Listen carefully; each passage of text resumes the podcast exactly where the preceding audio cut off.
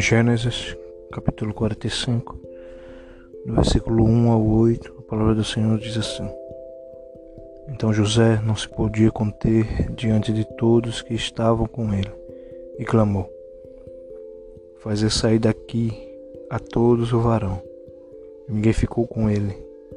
Quando José se deu a conhecer a seus irmãos, ele levantou a sua voz com choro de maneira que os egípcios ouviam, e a casa de Faraó ouviu. E disse José a seus irmãos: Eu sou José. Viva ainda meu pai?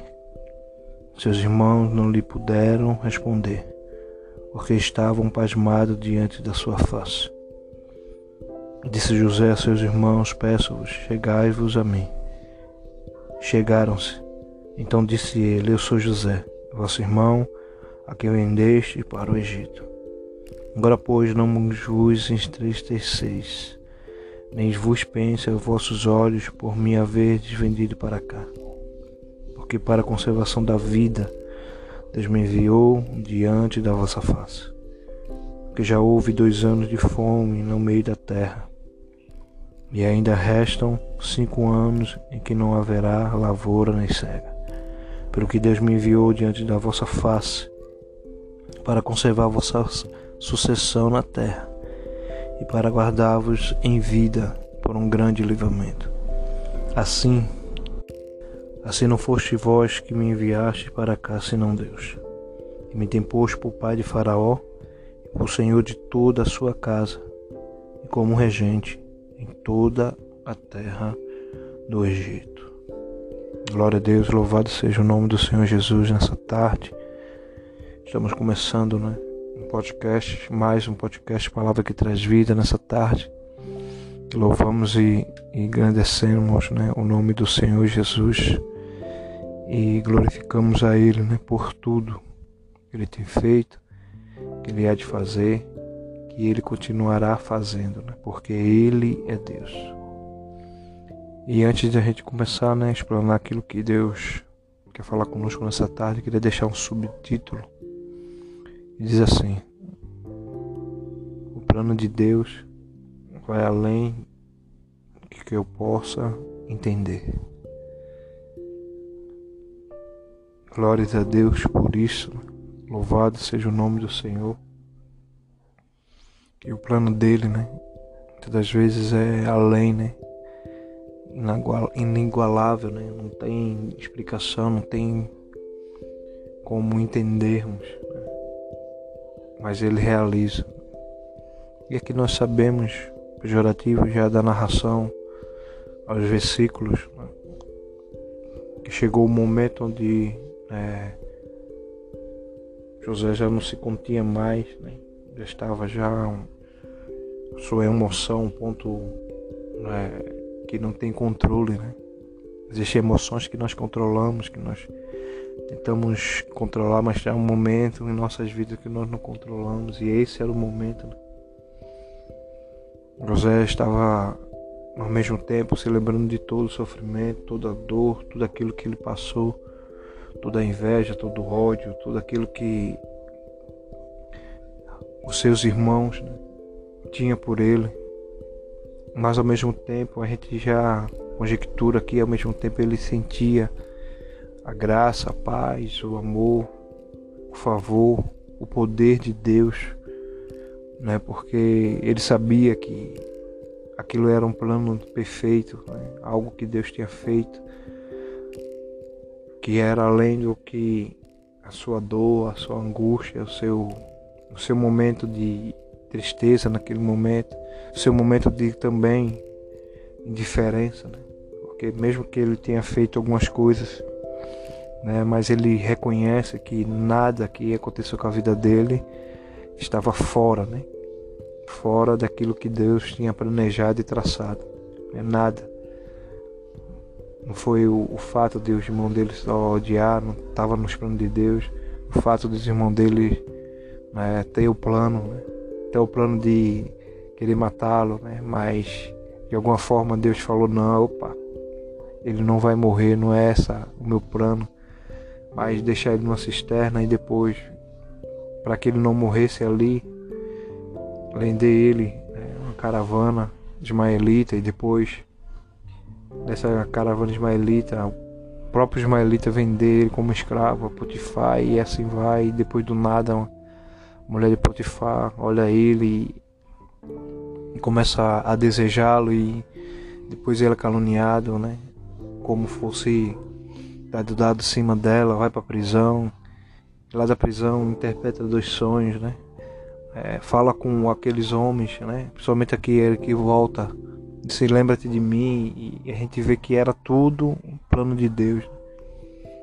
Né? E Deus estava arquitetando tudo, né? tudo que estava acontecendo com a vida de José foi um plano, foi uma, uma algo necessário porque sem dúvida ele foi aperfeiçoado né, na dor, na angústia, ele foi aperfeiçoado né, na, nas tribulações, nas tristezas, né, para que ele reconhecesse que nada né, que ele estava tendo ali naquele momento era dele, mas sim exclusivamente um Deus que faz, né, faz além do que podemos imaginar ou pensar. Eu não sei na sua vida, né? Por isso que o plano de Deus para conosco, ela, ele vai além, né? A nossa capacidade humana, nossa capacidade, né, intelectual é pequena para entender. Né? Por isso que ele não revela tudo. Né?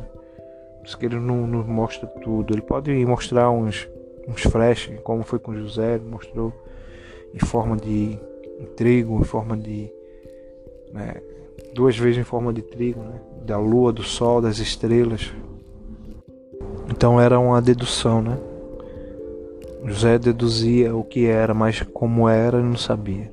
O tempo que era ele não sabia, do jeito que ia ser também ele não sabia, né? Porque nós não suportaríamos, né? Será que a gente com essa mesma revelação de Jesus, saber que ia morrer, padecer, algum de nós iríamos à cruz? Provavelmente não. Então, Deus ele tem um plano. E esse plano ele vai além da nossa capacidade né, de entendimento, né? porque não é conforme ele, né? porque ele é, muitas das vezes é aquilo que aconteceu com José, é tudo dando ao contrário, tudo dando de um jeito que olhamos assim e falamos, ah, já é o fim, o que, é que falta mais agora? É. Muitos historiadores falam que ali José já estava no limite, né? Você vê que Deus com Jó foi a mesma coisa, Jó já estava no limite. Né? José, sem dúvida, também estava no limite, porque onde ele estava uma masmorra, né? Provavelmente muitos historiadores falam que era muito úmida e quem sabe ele já estava começando a adoecer, como acontecia que é preso. Né? E era muito tempo praticamente não diz quanto tempo passou na casa de Potifar, mas se a gente for ver, vamos dizer que ele passou quase 11, de 10 a 11 anos ali, naquela masmorra, né, até ser posto como governador do Egito. Mas eu não sei, né, o tempo que falta, né, para que esse plano de Deus perfeito seja realizado né? mas eu sei que ele vai se cumprir. Né? Isso aí é uma, uma certeza absoluta. Né? né? Porque se estamos o servindo, né?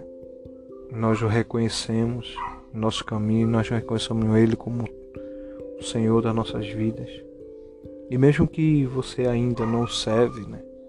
Porque eu não falo só para os cristãos, mas também falo para aqueles também que a palavra é para todos, eles que ainda não conhecem, não servem, né? acreditam somente que, sem dúvida alguma, né? Deus tem um plano também perfeito, glorioso, né? sublime, de uma forma que é somente é também limitada. Né?